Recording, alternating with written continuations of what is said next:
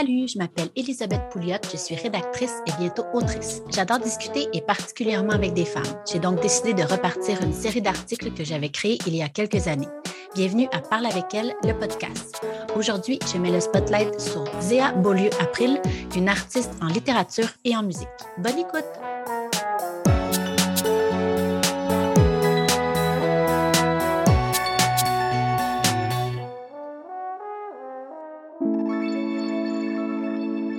Bonjour Zéa, merci d'être avec moi aujourd'hui. Bonjour Elisabeth, merci de, m'avoir contactée pour ça. Euh, Zéa Beaulieu-April, c'est une poète et une musicienne. Elle travaille entre autres avec euh, Mao Leclerc euh, dans le duo La Fièvre. donc, Zéa, on va commencer tout de suite. J'aimerais ça que tu me dises de quel coin tu viens, puis dans quel genre de milieu tu as grandi. Ben, en fait, euh, je viens de Rimouski, euh, originaire de Rimouski, euh, élevée et éduquée à Rimouski jusqu'à mes 18 ans. puis ben, de, de, de, toute jeune jusqu'au milieu de mon adolescence, j'étais dans une maison à Sainte-Odile, qui est un petit village pas très loin de Rimouski. Et ma maison avait la particularité d'être en fait, dans la forêt. J'avais euh, pas de voisins à gauche. C'était à ce point-là dans la forêt. Et, euh, et, donc, ben, pour moi, mes, souvenirs d'enfance, c'est des souvenirs de forêt. Euh. Puis je suis enfant unique aussi, donc j'étais constamment dans le bois en train de jouer toute seule. Euh, mais, je suis venue finalement à la socialisation avec des humains. Et euh, euh, pendant, mon adolescence, ben, c'est ça, mes parents ont décidé de déménager plus, plus, plus près, ce qu'on dit le centre-ville à Rimouski. puis c'est bien, j'étais plus proche de l'école secondaire, la même école où j'ai rencontré Mao. Wow. quand on était, en fait, quand on était au primaire, on allait à la même école aussi. Euh, mais Mao euh, écoutait Buffy contre les vampires et moi non. Et c'est suffisant au primaire pour pas être dans la même gang d'amis. C'est suffisant. C'est ça. Alors, on se connaissait, mais on n'était pas très proches. On était assez indifférentes, je pense, l'une à l'autre, en fait. Euh, par contre, en secondaire 5, moi, j'étais un peu hippie. J'allais dans des cafés jouer du djembé. Puis je traînais mon djembé avec moi dans les corridors du Polybert, notre école secondaire. Puis Mao était en train de suivre une formation classique au conservatoire euh, de Rimouski en guitare classique. Et elle traînait toujours sa guitare. Puis je ne sais pas comment ça s'est passé, mais à un moment, on s'est dit Hey, ça serait chouette de, de, performer ensemble pour secondaire en spectacle. Euh, puis à l'époque, euh, j'assumais pas encore que je voulais chanter et on avait une troisième personne avec nous. Par contre, c'était moi qui avais écrit le texte. Fait qu'on avait, euh, on avait composé une chanson originale euh, pour secondaire en spectacle qui s'appelait Hello et qui était une chanson sur l'accessibilité à l'eau potable. Voilà pour euh, le début de la fièvre et mon enfance aussi en même temps. wow! C'est fou que vous soyez rencontrés au primaire, et que vous soyez toujours non seulement amis, mais collègues. Oui, puis pour rajouter à la mythologie de la fièvre, là, euh, on est né à deux jours de distance. Donc, moi, je suis née le, 17, puis Mao le 19 avril. Puis moi, ils m'ont gardé à l'hôpital parce que j'étais jaune, puis je restais là quelques jours. Donc, on se serait probablement rencontrés à la pouponnière de Rimouski. Wow! Incroyable. Ouais, cute. Ouais. un peu... Oui. Je connais un peu Rimouski. Je viens de Rivière-du-Loup. Ah, je savais pas. Ouais.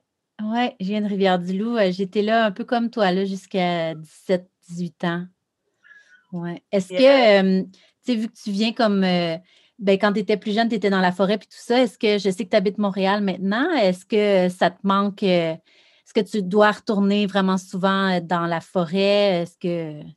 Euh, oui, ben j'ai un rapport vraiment particulier. Je suis vraiment une fille de ville. Euh, récemment, j'en parlais avec mon copain d'ailleurs, puis il était comme, tu sais, t'es une des personnes que je connais qui est le plus confortable en ville. Quand je suis, j'ai visité Montréal pour la première fois, pour moi, c'était évident que c'était chez moi, et ça n'a jamais été évident que c'était chez moi parce que Rimouski, ne l'était pas. Mmh. J'ai adoré Rimouski. Rimouski, c'est une ville très culturelle, très vivante.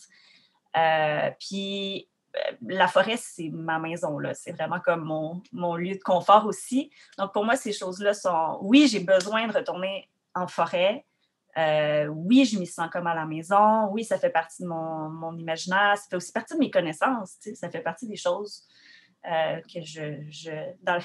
c'est un milieu dans lequel je sais comment évoluer. Euh, mais ça fait pas de moi quelqu'un qui. Je suis quand même une amoureuse de la ville aussi. Tu as vraiment ces deux côtés-là chez toi. Je suis moins fan des entre-deux, on dirait. Ouais, ouais. Euh, dans le bois, vraiment dans le bois, ou en ville, vraiment en ville. oui, ouais, je comprends.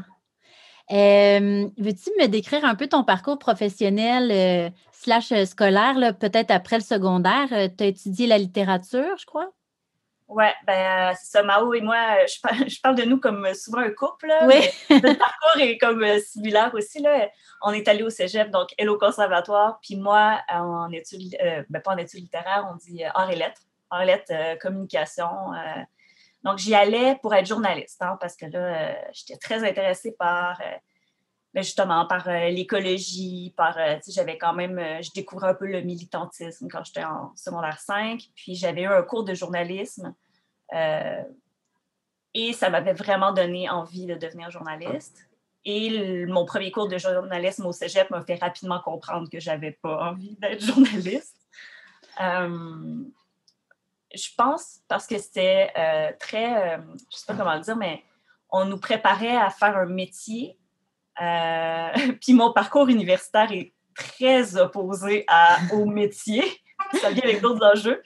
Mais donc, je me suis plutôt dirigée vers la littérature. J'écrivais déjà, ça faisait partie de moi. Donc, j'ai, mon cégep a été plutôt poussé du côté de, de la création littéraire et aussi j'ai fait mes premières armes en sémiologie, mais là, je vais y revenir. Mais donc là, je me suis inscrite au bac euh, à l'UCAM à Montréal. Je suis pas seulement un produit rimouskois, je suis un pur produit ucamien également.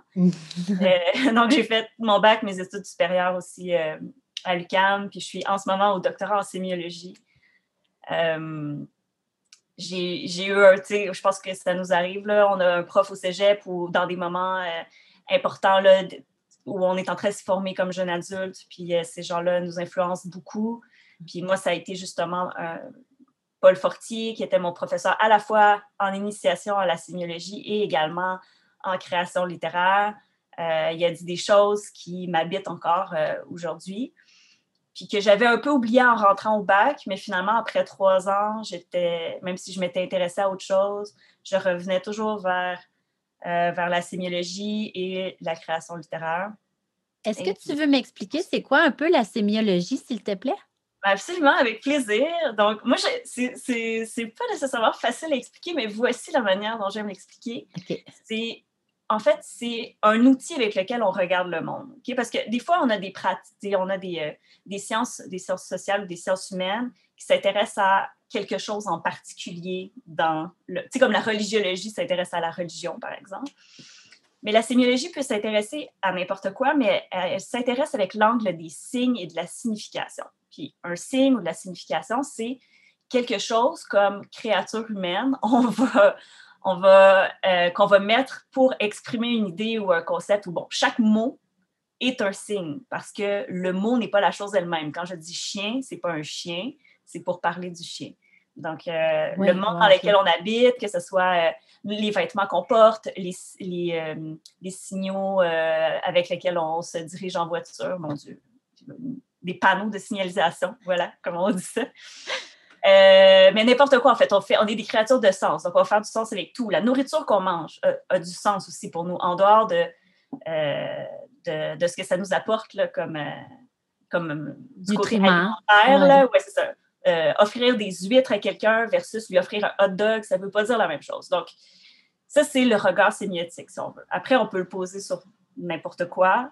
On peut utiliser les systèmes de signes en eux-mêmes, voir comment ils fonctionnent. Donc, ça, c'est plutôt la, la sémiologie, ou encore on peut s'intéresser à euh, comment une communauté va analyser certains signes versus une autre communauté, ou encore comment la signification va évoluer dans le temps, ou, euh, etc. Donc là, on est un peu plus dans la, dans la socio-sémiotique. Mais bon, c'est des détails.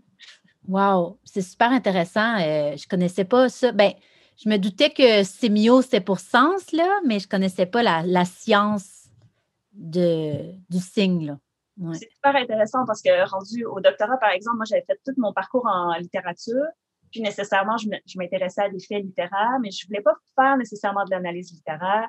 Je m'intéressais, pour te le dire, enfin, je m'intéresse encore à euh, des jeunes groupes d'éditeurs qui avaient aussi une posture politique, ou en tout cas une certaine, un certain niveau d'engagement, puis euh, dont le, travail poétique, pour eux, répondait à cet engagement-là. Donc, la poésie était pour eux euh, une autre manière d'être engagé dans le monde. Bon, fait que moi, c'est l'objet qui m'intéressait. Mais en face de moi, j'avais un philosophe qui s'intéressait à toute autre chose. J'avais euh, une fille en design qui s'intéressait à toute autre chose, une travailleuse sociale. Donc, c'est vraiment chouette parce que ça fait se rencontrer des gens de différents milieux, effectivement, mais qui portent le même genre de lunettes. Ouais. Qui sont un peu ovnis dans leur propre domaine. Oui, oui, oui. C'est quasiment philosophique, là, euh, justement. oui, ben, ouais il y a des gens qui l'appliquent de manière très pratique, il y a des gens qui c'est plus, comme c'est une science qui va être utilisée, par exemple, en publicité. Ouais. Euh, parce, que, parce que ce qu'on voit en publicité est très codé. Chaque détail veut amener le consommateur à penser à quelque chose en particulier. Donc, euh, donc ça, ça peut être une application pratique de la sémiologie. Mais, euh, mais c'est ça. Mais comme ma, collègue qui était en design, par exemple, travaillait sur, là, je, vais l'expliquer moins bien qu'elle, mais le, le branding de pays. Euh, comme quoi, la vision qu'on a des pays, c'est pas, c'est pas aléatoire, en fait, ça vient d'un branding volontaire. Euh, et euh, il y a des valeurs qui sont qui, qui, doivent correspondre au pays, qui doivent être représentées dans différents événements, dont les Olympiques, par exemple. Mais ça, c'est vraiment fascinant comme concept. Là, le vraiment. d'un pays, moi, ça m'avait vraiment intéressé. Oui, ouais. Ça fonctionne en plus parce que c'est vrai, là, on a toutes des images qui peuvent nous venir, euh, je ne sais pas, la Hollande, les sabots, là, je dis n'importe quoi, là, mais tu sais, ils ont brandé le sabot dans le fond. Exactement, exactement, exactement. Puis des choses qui viennent aussi, ça n'est pas de nulle part, mm. mais c'est quelque chose qui est travaillé parce que parce que le sens, on est des créatures de sens, puis c'est une manière qu'on a de communiquer et on s'exprime beaucoup plus que qu'on pense en fait en, en symboles puis en signes. Puis, euh, oui. Ouais. Fait que là, tu as fait une maîtrise euh, en sémiologie ou c'est vraiment le doctorat qui est. Euh, en, ben, en fait, j'ai fait j'ai le doctorat en sémiologie à l'époque. C'est plus le cas maintenant et c'est une bonne chose, mais à l'époque, c'était un doctorat en continuum. Donc, comme en psychologie, je suis passée du bac au doc. Euh, ah, OK. Par contre, c'est un parcours long, là. Donc, c'est un parcours qui est même plus long que maîtrise et doctorat.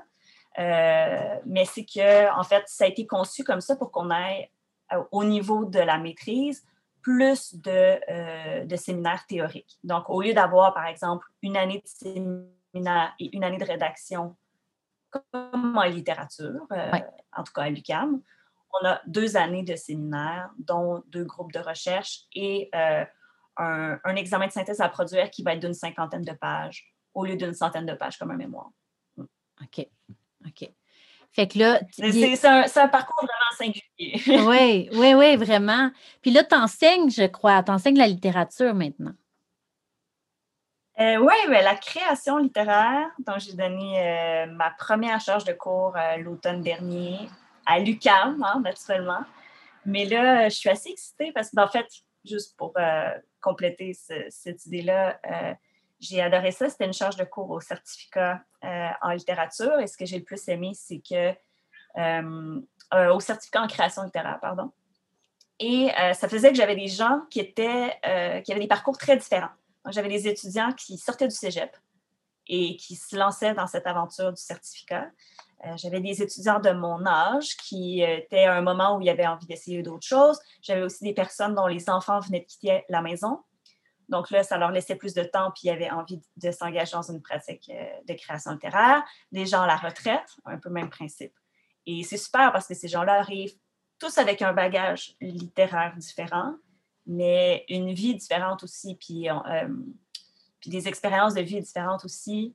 Puis ça se retrouve ça laisse ses traces naturellement dans les textes. Et euh, c'est un privilège de pouvoir, euh, de pouvoir avoir accès à tout ça. Et le, principe d'un atelier, euh, c'est que les gens se lisent entre eux et, apprennent à commenter les textes des autres et par la bande sont des meilleurs lecteurs de leur propre texte. Donc, on n'apprend pas dans un atelier à être un meilleur écrivain, mais on apprend à mieux lire et éventuellement, ça nous sert dans notre propre pratique. Et ce que ça fait, c'est que tous les étudiants, dans le fond, lisent tous les textes des autres, étudiants et euh, ça nourrit tout le monde et c'est vraiment chouette. Oui, oui. J'en ai suivi quelques-uns cours en création littéraire ou des ateliers. Puis, tu sais, souvent au début, euh, il y en a qui ne veulent pas le lire. Tu sais, ils ont comme un, blocage ou euh, sont gênés. Puis là, tranquillement, les, cours avancent. Puis là, tout le monde finit par lire ces trucs. Puis tu te rends compte que c'est pas de la compétition, c'est pas ça le but, là. C'est vraiment de, de se côtoyer, là, de, ben côtoyer les mots. Puis, Effectivement, puis il n'y a pas d'expériences qui sont vraiment comparables. Donc, la compétition, effectivement, ne fonctionne pas. Puis je pense que comme groupe, c'est le fun de, de, trouver, un peu comme un casse-tête, mais de trouver ensemble, en groupe, la manière dont une personne en particulier peut développer sa pratique, aller plus loin. Mais pour ça, il faut la reconnaître. Donc, il faut entendre sa voix. Il faut s'ouvrir à son style, à elle, d'écriture, mm. euh, pour, pour, amener ce style-là plus loin et non pas l'amener où nous, on voudrait nécessairement l'amener. Et là, cet, cet automne, je vais donner un atelier de création aussi, mais à l'Université du troisième âge. Donc là, ça va être un, un, auditoire euh, plus, euh, un peu moins varié, mais que j'aime beaucoup, beaucoup. Donc, euh, j'ai très hâte de faire ça. C'est cool, ça. Fait que tu as aimé ça, la charge de cours? J'adore, c'est vraiment.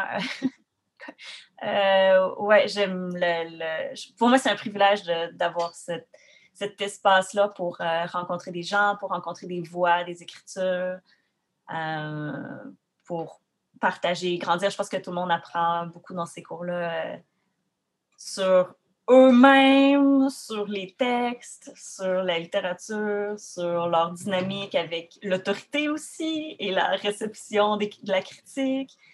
Euh, ouais, je trouve ça fascinant de, de voir ça, d'assister à tout ça. Oui. Tu me disais que tu as un étudiant qui t'aide avec ses textes euh, de musique, ses textes de chansons. Mm-hmm. Ben, c'est chouette parce que là, j'ai pu. C'est ça, on, est dans une, dans une. Lors du cours, on est dans une dynamique euh, professeur-étudiant, mais moi, j'ai ouvert la porte après si euh, il y a des gens qui avaient envie de continuer la discussion, peu importe la, forme que ça prendrait. Puis euh, cet étudiant-là est venu vers moi, mais là, une fois qu'il est venu vers moi, puis que c'était plus mon étudiant, c'est devenu Gabriel.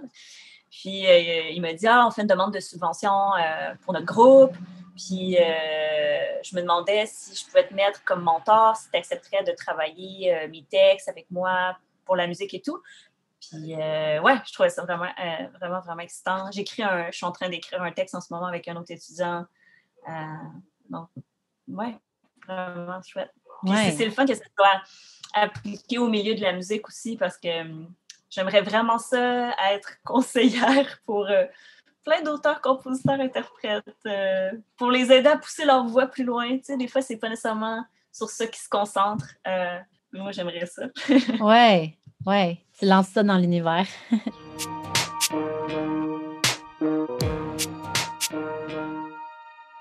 Puis là, j'ai vu, tu avais une autre passion euh, que la littérature et la sémiologie. tu as une pratique magique oui, euh, ben oui, puis j'en parle maintenant ouvertement. Hein. Dans la communauté, on dit que je suis sortie du placard à balai. Euh, mais oui, puis dans le fond, ça prend, je dirais que ça prend comme trois formes différentes dans ma vie. Euh, la première, je dirais que c'est lié à, aux événements, aux cycles, aux fêtes. Donc, euh, à titre, ben moi, je ne considère pas ma pratique magique comme une, religion. Ça peut l'être pour d'autres personnes, mais à titre de religion, c'est vraiment chouette. Un des grands avantages, c'est qu'il y a beaucoup de parties, qu'il y a beaucoup de fêtes. Puis en fait, c'est des moments précis qui viennent célébrer certains moments du, de l'année, euh, du cycle, des saisons, etc. Puis euh, pour moi, c'est vraiment important parce que j'ai tendance à être très dans, le travail, dans la performance, dans, le, dans ma tête. Puis c'est des moments que je prends euh, pour me reconnecter au monde, mine de rien. Que ce soit par les, sabbats, qui sont justement ces, événements-là qui vont avoir lieu tout au long de l'année ou pendant les pleines lunes aussi. Donc, ça, ce serait la première forme que ça prend dans, dans ma vie. Chaque, chacune de ces fêtes-là a une signification particulière. Ça me permet, ça me permet de, prendre le temps de réfléchir à, ces thématiques-là et comment ça s'applique dans ma vie et autour, pour les gens autour de moi, etc. Euh, sinon, je dirais que c'est pas très loin, en fait, de la sémiologie non plus. Je pense que j'ai toujours été quelqu'un qui s'intéressait beaucoup au système de signes. Donc, dans la magie aussi, tout le, tout le côté occulte et euh, tout ce qui est occulte, euh, c'est des systèmes de signes. Donc, le tarot, c'est un système de signes. L'astrologie, hein, très populaire en ce moment, c'est un autre système de signes. Euh, et, et, juste d'un point de vue comme de curiosité et de recherche et d'apprentissage, c'est quelque chose qui m'a toujours intéressée. tout ce qui est aussi superstitions de nos ancêtres ancestrales, euh, ce que faisaient nos grands-mères, ce que faisaient nos ancêtres. Euh, ça aussi, ça en dit sur la culture, ça en dit sur les croyances, mais ça en dit sur une autre vision du monde, une autre vision de la santé aussi.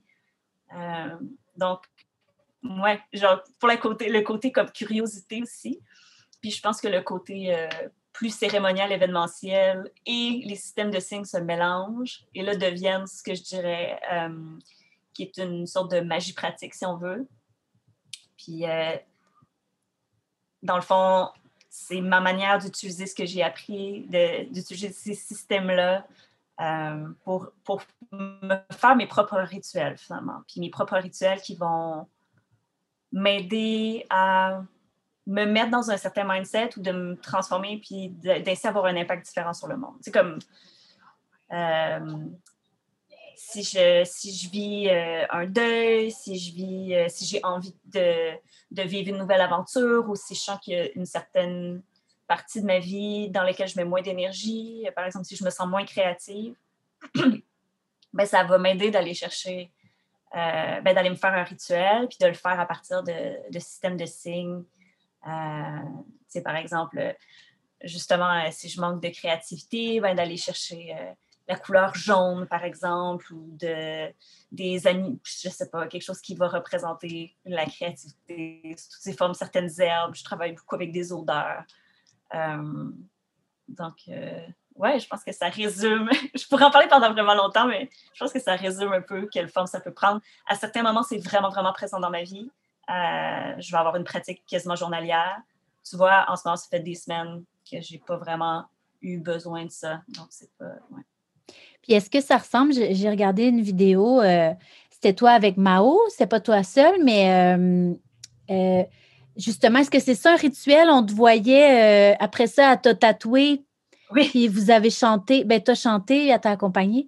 Puis est-ce que c'est ça le rituel? Il y a comme du feu, puis une espèce d'hôtel. Est-ce que. Oui, ça peut, prendre, euh, ça peut prendre cette forme-là. Dans le fond, euh, euh, justement pour cet événement-là, on s'est dit, ah, on va se faire un. On va se faire un rituel de courage. Donc, on a, je suis allée chercher des éléments qui représentaient le courage, la cannelle, tout ce qui était justement le feu, des, certains ingrédients ou certains éléments ou certains symboles qui allait nous mettre dans, un, dans une posture de courage parce que c'était pour le concours Les Francs ouverts. Oui. Donc, euh, c'est comme un événement stressant, puis il faut, faut, être fier de, de ce présente, puis il faut, euh, euh, puis il faut se présenter fièrement aussi. C'est comme deux choses. Oui. donc, donc, ouais, c'était pour, c'était pour se mettre dans le mindset de cet événement-là, finalement. Oui.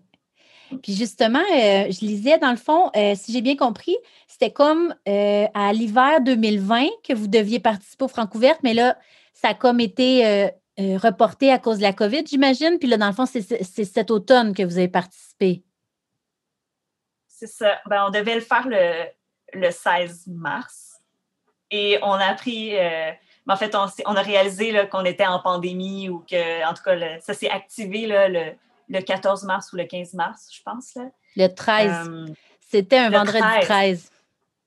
OK, bon, bon, bon. Euh, puis là, ben, c'est venu poser. En tout cas, on était dans un état complètement différent à l'époque. C'était très insécurisant. on ne savait pas dans quoi on s'en allait. On avait aussi l'impression que c'était une certaine période, quelque chose comme trois mois. en tout cas, c'est ce qu'on nous disait. Puis, au début, ben, en fait, quand l'annonce a été faite le, le, 13, les Francouvertes souhaitaient maintenir le spectacle puis nous, on, était, euh, on n'avait vraiment pas envie de ça. D'un, on n'avait pas envie de mettre personne en danger, premièrement, et euh, c'est ça le, plus important. Mais aussi, ça nous mettait dans une drôle de position, là, parce que là, euh, tout le monde parlait des symptômes de fièvre.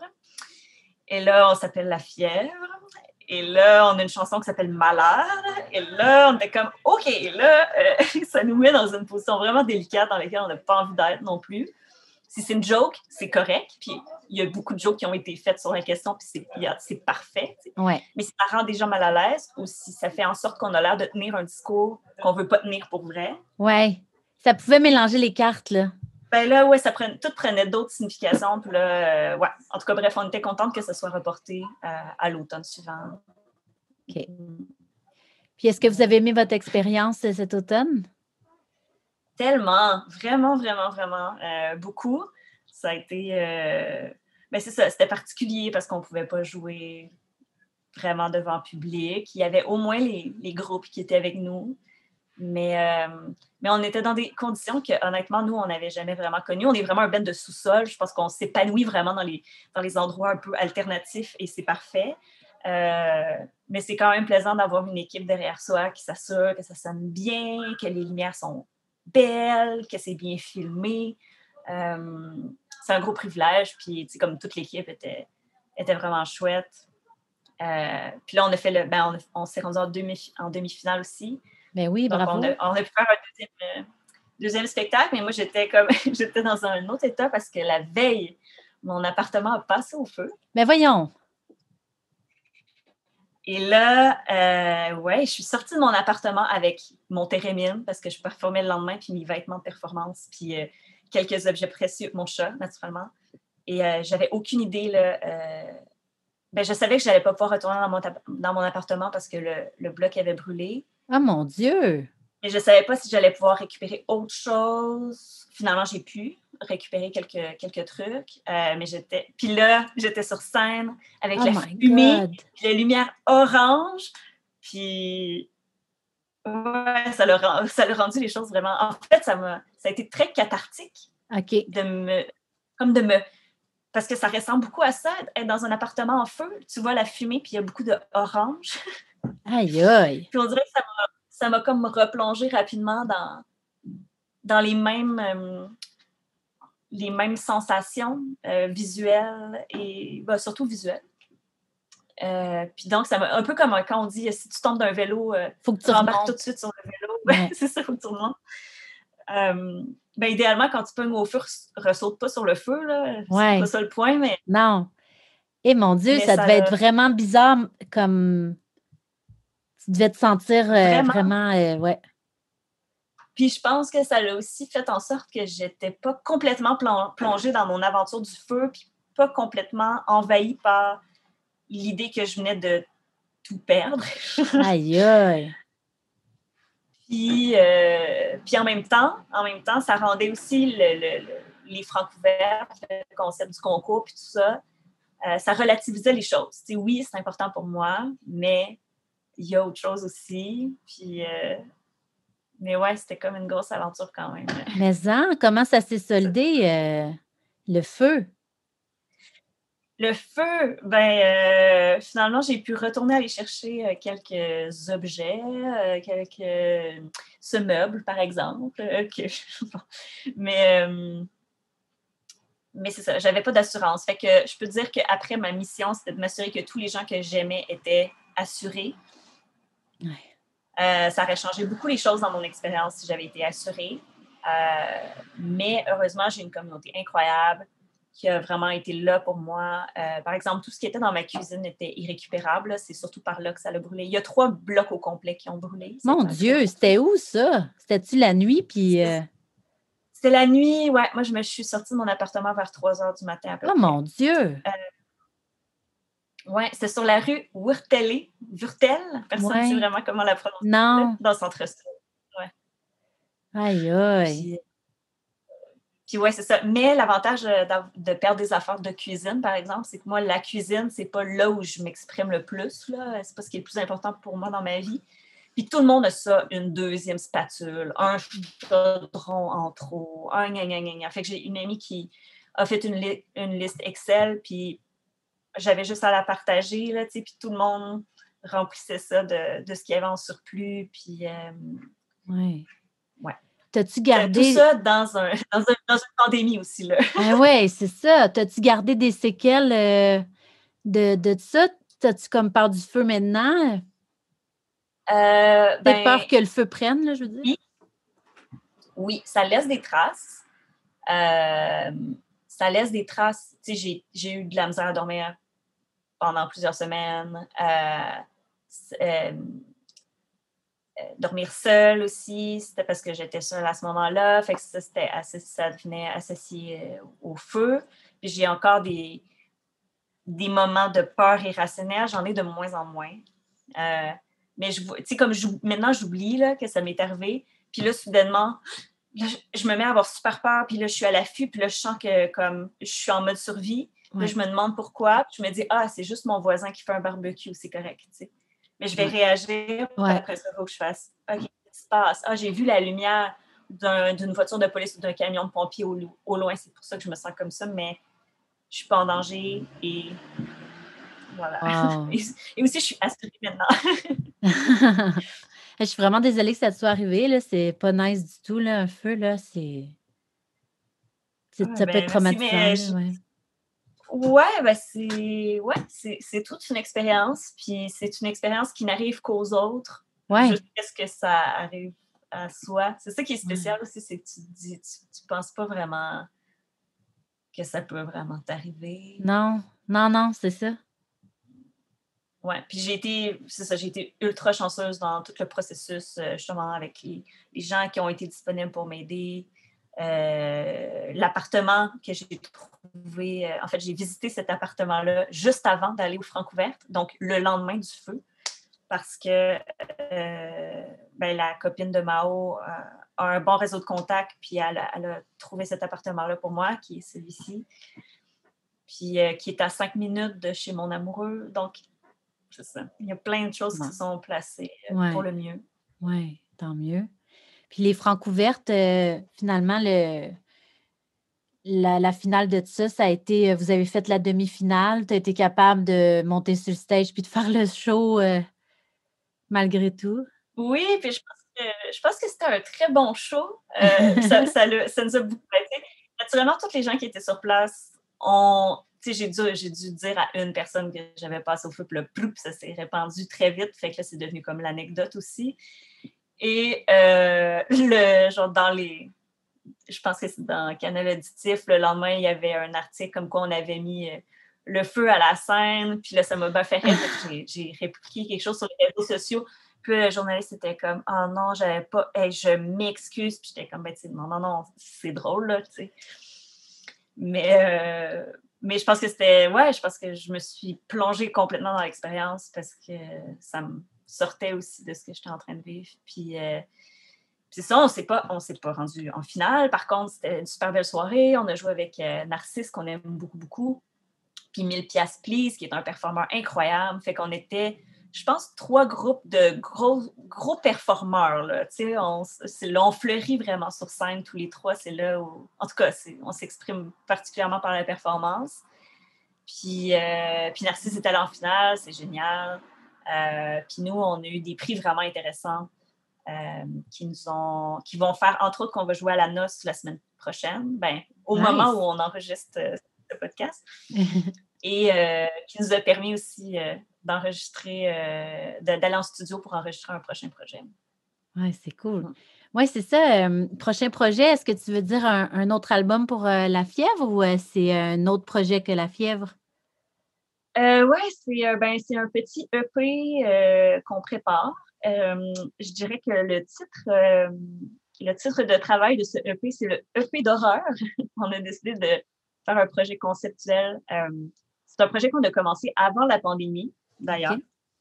Euh, moi, je suis une grande fan de films d'horreur, on va y revenir, mais euh, j'ai proposé à Mao, je lui ai dit qu'est-ce que tu en penserais si on faisait un EP, mais qui raconterait une histoire du début à la fin?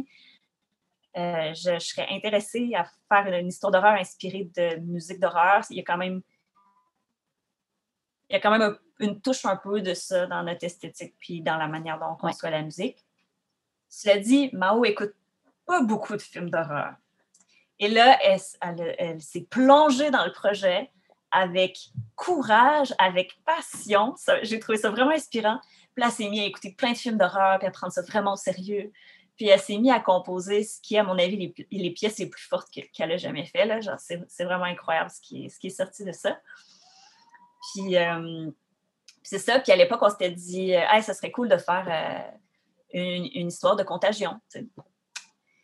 Et là, la pandémie est arrivée. Mais voyons donc. Ouais, et ça les textes étaient majoritairement écrits, mais ça, allait influencer, euh, influencer certainement les, textes parce que il y avait des choses qu'on entendait, des concepts, des idées que j'aurais pas pu imaginer, mais que je trouvais intéressant d'intégrer. Comme par exemple, euh, euh, au début de la pandémie, tu sais, toute cette question de comme aller faire ses courses, mais de surtout rien oublier parce que là, tu peux pas sortir. Là, on ne pense plus vraiment à ça, mais au début de la pandémie, c'était un enjeu, là, acquérir les, toutes les choses dont on avait besoin. Oui, c'était une sortie par semaine. Ah oui, puis c'était important. Puis après ça, toute la question des conspirationnistes aussi, c'était pas quelque chose que j'avais vraiment inclus dans mon concept, mais là, c'est venu contaminer euh, les textes ou l'histoire de, d'être euh, des travailleurs essentiels ou inessentiels. Moi, je suis euh, dans le spectre de l'inessentiel, mais comme à fond la caisse. Donc, me moquer aussi un peu de ça, je trouvais ça intéressant. alors, ouais, ça, c'est quelque chose qui s'en vient dans les prochains mois pour la fièvre. OK. Puis euh, d'horreur, euh, pour l'ambiance musicale, est-ce que tu veux dire que justement, ça va être inspiré euh, de la musique de films d'horreur, c'est comme le suspense? Mm-hmm. C'est ça, OK. Absolument. Ben, c'est ça, on est allé, on s'inspire de la musique de films d'horreur. On est à mi-chemin, en fait. le défi, c'était de faire quelque chose qui était absolument de l'horreur, puis aussi absolument la fièvre. et que finalement, on se retrouve entre les deux. Euh, parce qu'on continue à faire de la musique pop, puis continue à avoir des refrains, euh, il y a des paroles, donc c'est pas juste de la musique de film d'horreur. Mais on voulait aller chercher cette tension-là, on voulait aller s'inspirer aussi de, compositeurs qui, qui, font des, trucs extraordinaires euh, dans l'horreur, puis aussi de d'autres artistes en musique qui qui sont du côté de l'horreur, par exemple Backwash, mais particulièrement Clipping, euh, qui est une grosse, grosse influence. Puis moi, j'étais obsédée. Euh, ils ont sorti deux albums euh, de hip-hop expérimental d'horreur que j'ai écouté beaucoup plus qu'une personne saine ne devrait le faire. et et j'étais comme, je trouvais ça vraiment intéressant, mais pour moi, il manquait le fait que j'aurais voulu qu'il me raconte une histoire du début à la fin. Puis, en fait, c'est ça qui. C'est ça qui.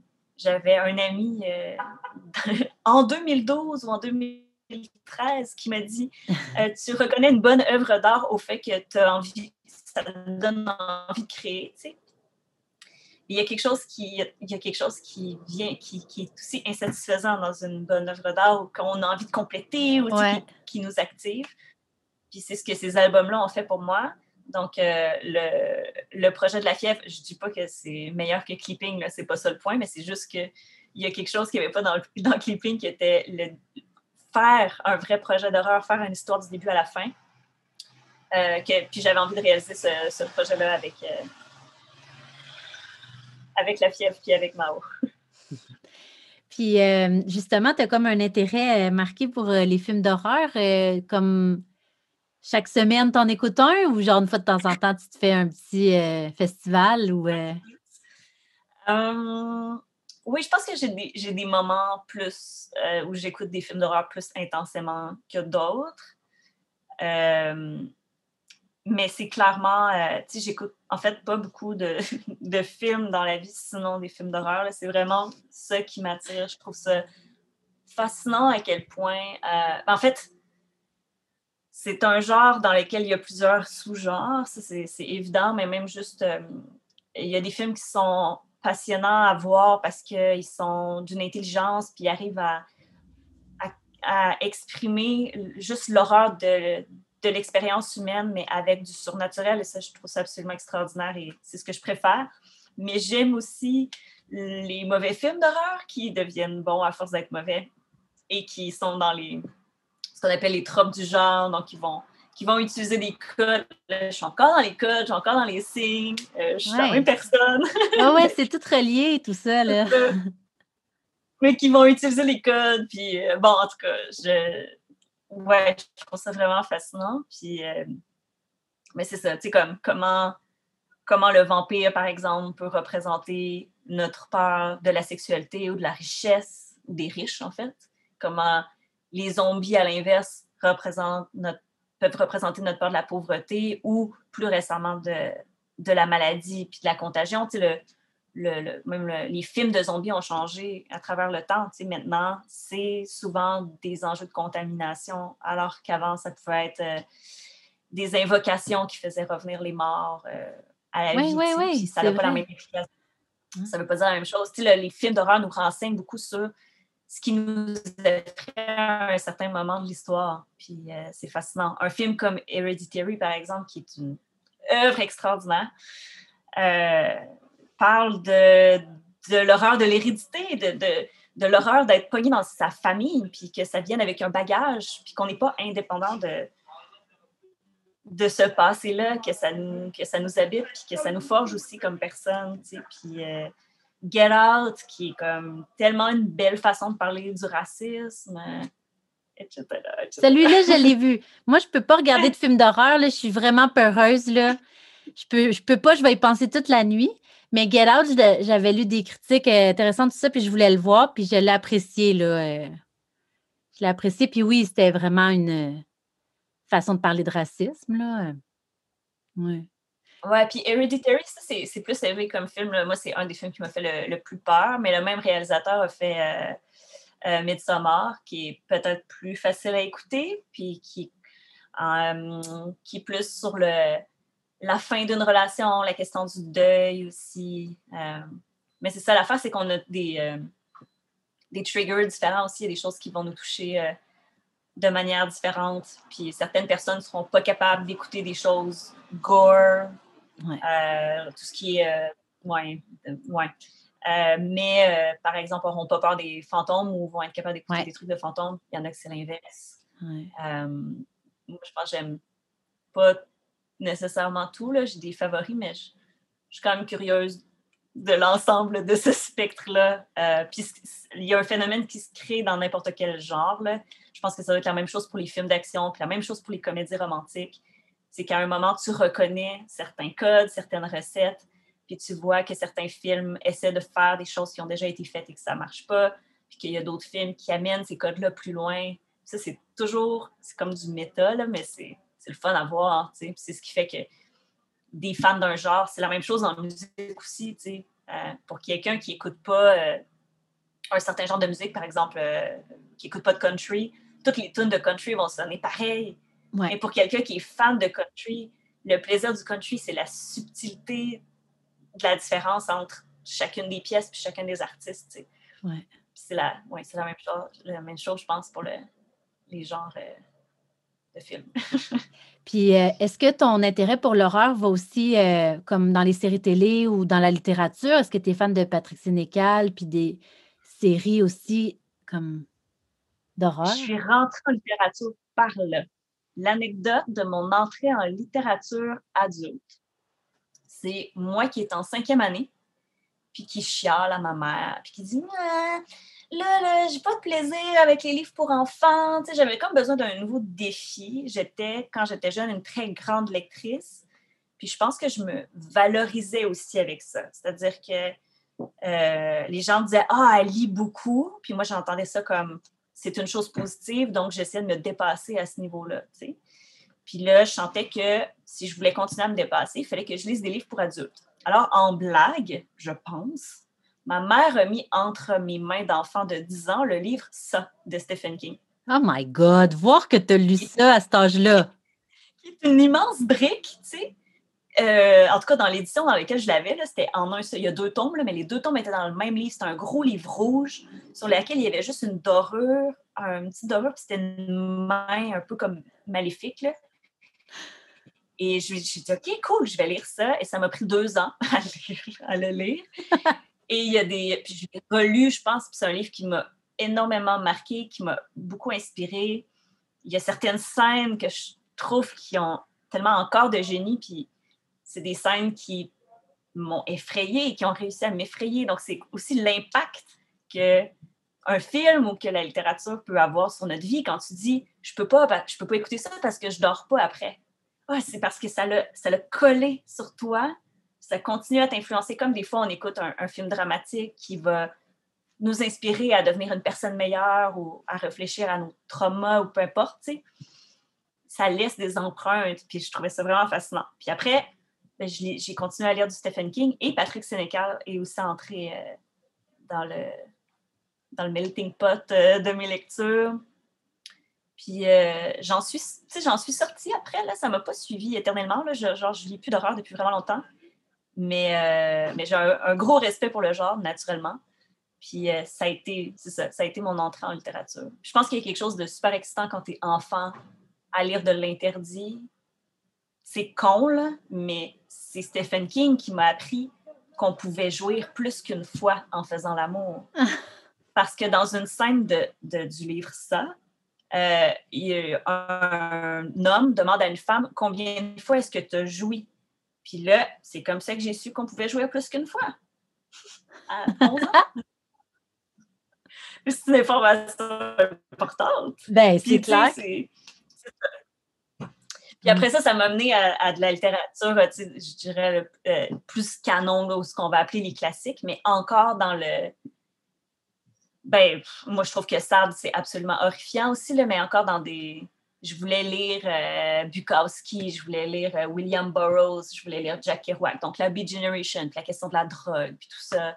je m'intéressais à la vie alternative de ces gens-là qui avaient dépassé les limites de leur époque. Ouais, puis je pense que quand tu es ado, ça peut être quelque chose de stimulant euh, qui t'amène à apprendre des choses sans nécessairement les vivre toi-même.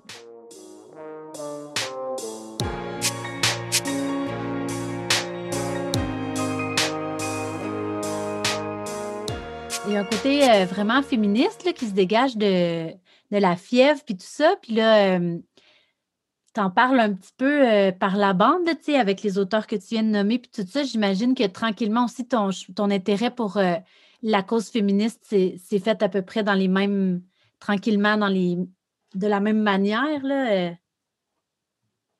Ben, je dirais qu'il y a eu deux mouvements. D'abord, mon père est quelqu'un qui est assez politisé, assez engagé. c'est quelqu'un qui, sur l'heure du souper, allait parler des enjeux qui le dérangeaient ou euh, puis le féminisme, c'était un des enjeux qui l'habitait. Donc, c'est quelque chose qui m'a euh, qui m'a inculqué. Donc, le féminisme vient de mon père. Euh, par contre, le féminisme évolue, comme le monde dans lequel on est évolue aussi.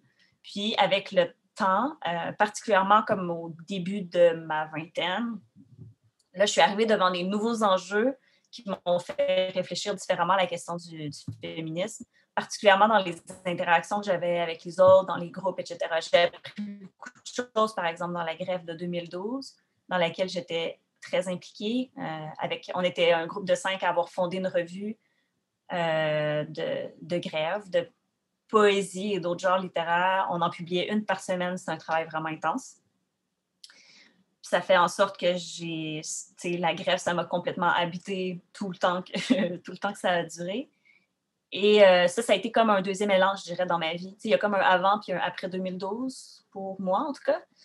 Euh, puis, euh, puis là, il y a d'autres enjeux féministes qui sont entrés plus en considération, en tout cas auxquels j'ai voulu plus réfléchir. Et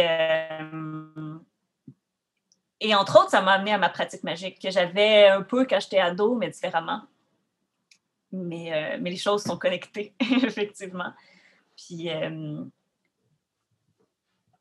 ouais, mais c'est ouais, comme venu, euh, c'est comme venu plus tard comme un enjeu. Parce que je pense que j'étais quand même une de ces filles qui était dans le, cliché de je ne suis pas comme les autres filles. J'ai été longtemps comme ça. Euh, j'ai été très blessée par les filles quand j'étais euh, au secondaire. Donc, j'ai voulu me distancier de, des gangs de filles, des filles. C'était quelque chose que je trouvais toxique, négatif, etc. Euh, je ne comprenais pas nécessairement que c'était le monde dans lequel on était qui faisait en sorte qu'on développait des comportements toxiques entre femmes.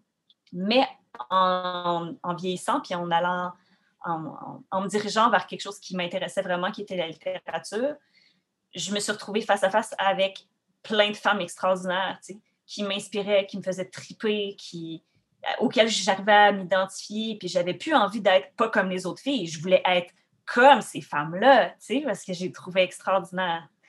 Puis, euh, puis, là, ça a changé aussi un peu comme mon, mon rapport au féminisme, puis à la communauté, puis euh, à ce que, à ce que ça, ça représentait de,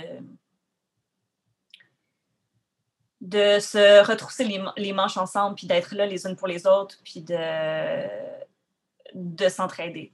Puis ça, ce, phénomène-là d'être là pour sa communauté, puis de s'assurer que les membres de sa communauté euh, soient sur un même pied d'égalité, ou en tout cas aient les mêmes droits, euh, ça l'a pris une autre forme encore quand là, les enjeux plus LGBTQ, puis les enjeux du racisme sont comme arrivés de manière... Mais je pense qu'on l'a tout cas, ici au Québec, on l'a vécu un peu tout le monde comme ça. Là. En tout cas, ma génération, les choses se sont installées lentement. c'est des réflexes que j'ai développés dans le féminisme. Et après ça, que j'ai voulu développer euh, avec d'autres enjeux. Oui. Voilà. Et tu me parlais d'écoféminisme aussi. J'aimerais ça que tu élabores un peu là-dessus. Euh.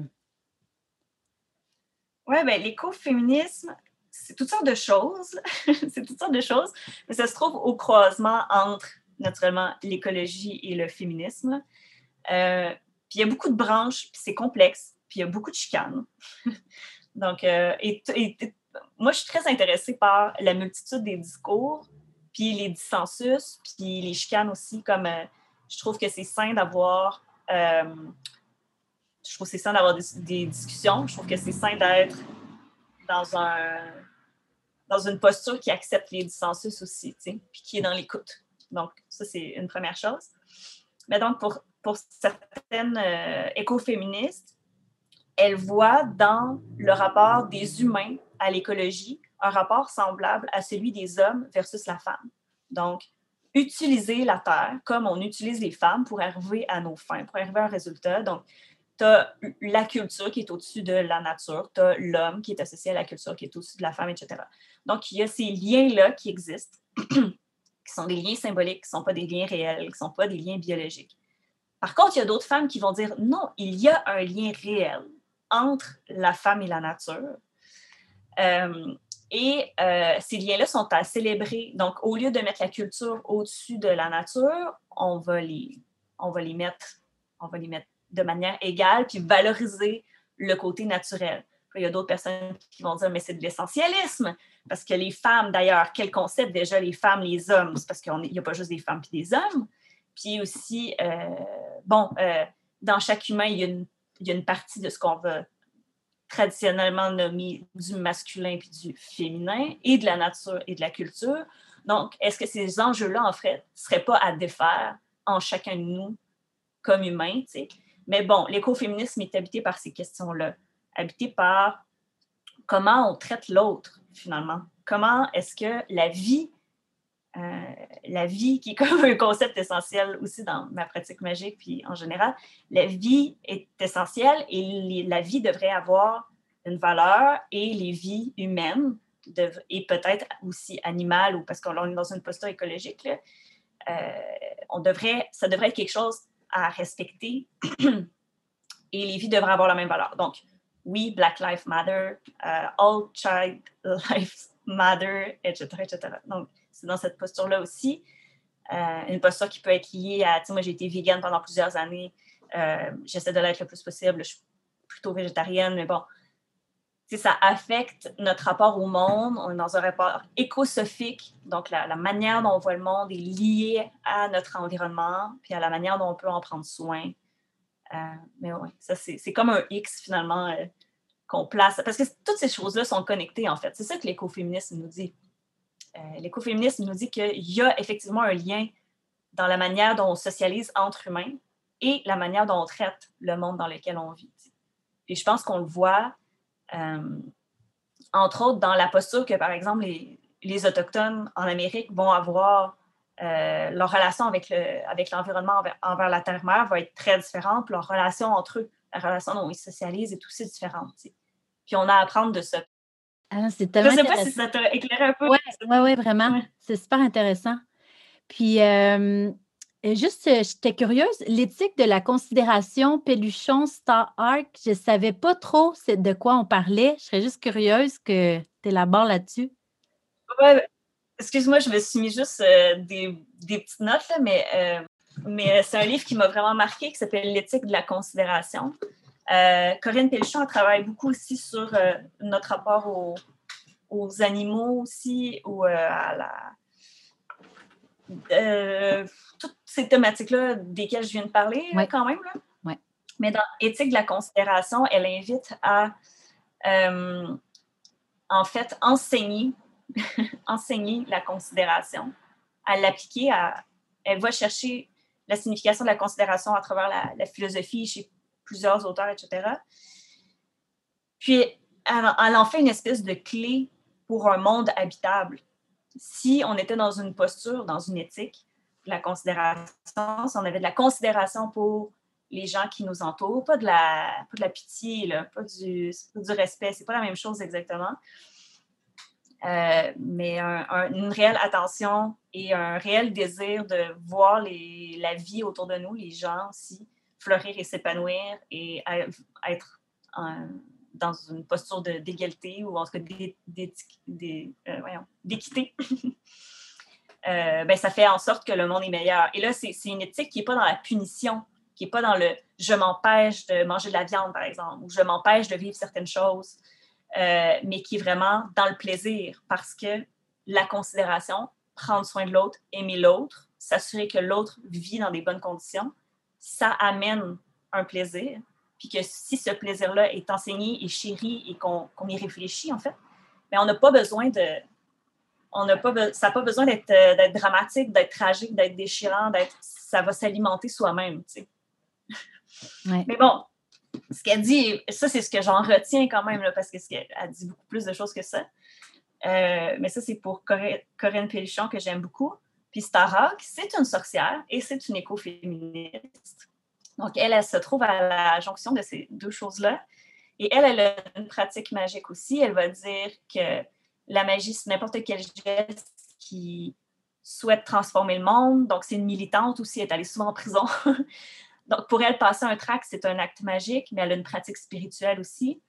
Puis sa posture écoféministe est euh, plongée complètement dans sa spiritualité, c'est-à-dire ben, de la manière dont moi je le comprends, dans son rapport au monde, à la vie, puis au, respect de l'écosystème et du vivant, etc. C'est ça, j'osais pas dire. Euh, c'est une incroyable.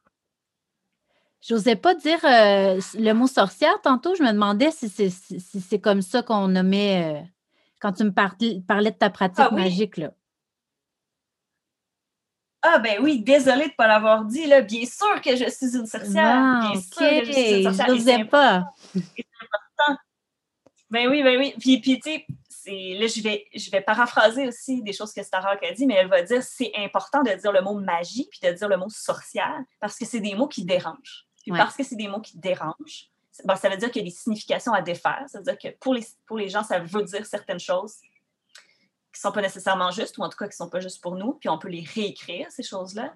Mais aussi, c'est s'associer à une lignée de femmes qui ont été accusées de sorcellerie parce que quoi?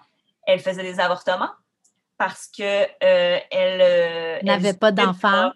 N'avaient pas d'enfants, de leur sexualité comme bon leur semblait, soignaient les autres. Tu sais, dans le fond, les, les femmes ont été sorties de la médecine pour que la, la médecine occidentale existent là, par les hommes, tu sais. Mais donc, c'était des femmes en situation de pouvoir, ou en tout cas, oui, en situation de pouvoir, puis qui mettaient en danger ce qui allait devenir éventuellement le capitalisme. Ouais. Une autre histoire, là. Je suis en train de lire euh, Sorcière de Michelet.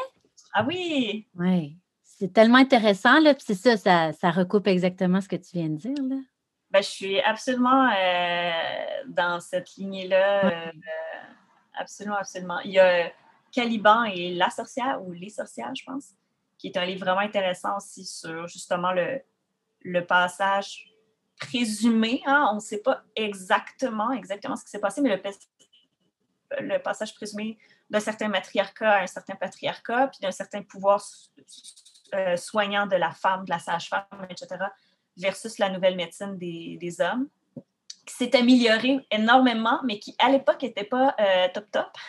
non, non, c'est ça. Mais, euh, et du passage vers le capitalisme, dans le fond, comment, comment le monde dans lequel on est en ce moment aurait jamais pu advenir euh, sans, sans qu'on détruise la vie de ces femmes-là, ou en tout cas sans qu'on on, tasse cette posture-là qui était vraiment plus communautaire, qui était vraiment plus horizontaliste, qui était vraiment euh, quelque chose par lequel on espère retourner. Oui, oui, oui. C'est tellement intéressant. par contre, ouais, par contre, pour moi, c'est vraiment important de, de libérer ça du genre, parce que là, on est dans une époque maintenant où il faut se libérer du genre parce que ça va nous, ça va nous aider aussi, individuellement, ça va nous aider, comme société, ça va nous aider, etc. Euh, par contre, il y a des choses que tant que le genre existe, les gens assignés femmes ou les gens qui, qui ont des aspects féminins, peu importe c'est quoi, vont, euh, vont être critiqués et dévalorisés pour ces mêmes raisons-là. Parce qu'on est dans un monde où ce qui est féminin est placé sous, dans le fond, ce qui est masculin. Euh, et ça, doit être défait. Ça doit être défait en, nous, ça doit être défait dans les dynamiques sociales, ça doit être défait dans, dans l'imaginaire. C'est comme du travail super intense, dans le fond, que la génération en dessous de nous fait tellement bien. C'est vraiment fascinant de les voir aller. Je ne sais pas si tu es sur TikTok. Non, je ne suis pas sur TikTok, mais je remarque quand même ce que tu dis là. Ouais. Ah, parce que moi, ça a été hum, comme mon premier vrai contact avec des gens plus jeunes que moi, là, ceux qui vont avoir 20 ans en ce moment. Euh, puis de voir une autre génération, puis la manière dont cette euh, génération-là s'exprime, particulièrement dans la, manière dont elle réfléchit justement le, genre. Puis quand je dis se débarrasser du genre, entre je ne sais pas comment je l'ai formulé, je ne veux pas dire qu'il ne faut plus qu'il y ait d'hommes, puis il ne faut plus qu'il y ait de femmes, puis c'est pas ça, mais il faut, faut quand même y réfléchir ensemble, puis laisser de la place à, d'autres choses, plus de fluidité, plus de mouvement dans, dans ce que ça signifie. Oui. De liberté. Oui, ouais, ouais, c'est étouffant, là. C'est étouffant des deux bords, là. C'est ça. C'est étouffant des deux bords. oui, oui, ouais. En terminant, moi, aujourd'hui, c'est sur toi que je voulais mettre le spotlight. Puis je me demandais, toi, euh, si tu pouvais mettre le spotlight sur quelqu'un, ce serait sur qui? Euh, j'ai beaucoup réfléchi là, parce que, tu sais, comme artiste, on est souvent mis dans une position de porte-parole. C'est cool, puis ça fait partie de, de notre travail aussi. Puis on est étrangement plus écouté que les gens qui savent vraiment de quoi ils parlent ou qui travaillent vraiment activement pour la communauté, en tout cas. Puis, euh, mais je pense en même temps que c'est important de se demander, peu importe c'est quoi notre milieu, comment on peut agir sur notre milieu pour le modifier. Et dans cette optique, j'aimerais parler d'artistes citoyens en tournée, euh, donc l'ACT, euh, qui a été fondée par euh, Laurence lafont Baume, qui est dans Milk Bone, entre autres, Aurore Courtieux-Boineau et Caroline Voyer. Puis, dans le fond, Caroline, c'est la directrice du réseau des femmes en environnement. Puis ce réseau-là a créé le Conseil québécois des événements éco-responsables. Donc, l'objectif de cette gang de belles personnes-là, euh, c'est de faciliter puis d'encourager euh, les événements éco-responsables en musique, puis euh, de prendre un virage vert, puis de faire du développement durable. ce qui est cool, c'est que ça regroupe à la fois des artistes et à la fois des personnes qui sont des, des vrais écologistes, hein, des gens qui ont une formation, qui travaillent dans le milieu, etc. Euh, pour réfléchir ensemble sur comment est-ce que, comme artiste, on peut diminuer notre impact sur l'environnement. puis, honnêtement, moi, j'ai vu leur site web, j'ai assisté à une réunion et il y a tellement d'idées, il y a tellement de choses qui sont possibles. Puis chaque personne peut tellement arriver avec sa, sa touche, sa marque, sa, son idée, son, son projet, que c'est super inspirant. Mais ça, ça ne serait pas possible s'il n'y avait pas ces trois femmes-là qui euh, qui avaient formé ça, dans le fond, pour qu'on puisse communiquer ensemble. Des fois, on a juste besoin de, de petits dispositifs qui nous permettent de se parler, puis d'avoir des idées ensemble, puis d'apprendre ensemble des, des erreurs puis des réussites des unes des autres, des uns des autres. Donc, euh, ouais, ouais, le, Laurence, Aurore et euh, Caroline euh, sont, sont assez précieuses dans cette optique-là. Super. Mm. Je te remercie. Tu as été super généreuse, super gentille avec moi. Vraiment, c'était tellement intéressant. C'est réciproque. Merci beaucoup pour tes questions et pour ton écoute. c'était un vrai privilège de te parler. Je me sens vraiment je suis très heureuse. eh bien, je te renvoie, euh, je te renvoie le privilège. C'est un privilège pour moi de pouvoir prendre euh, une heure et quart de ton temps comme ça. fait que je te remercie. Euh, on peut te suivre sur les réseaux sociaux, j'imagine. J'ai vu que tu avais un beau compte Instagram avec des, des petits poèmes sur les photos? Oui, ben, c'est à Zéa Beaulieu April. je ne sais plus si j'ai mis un, un trait. Ah oui, c'est ça, Zéa euh, underscore, Beaulieu après en un mot.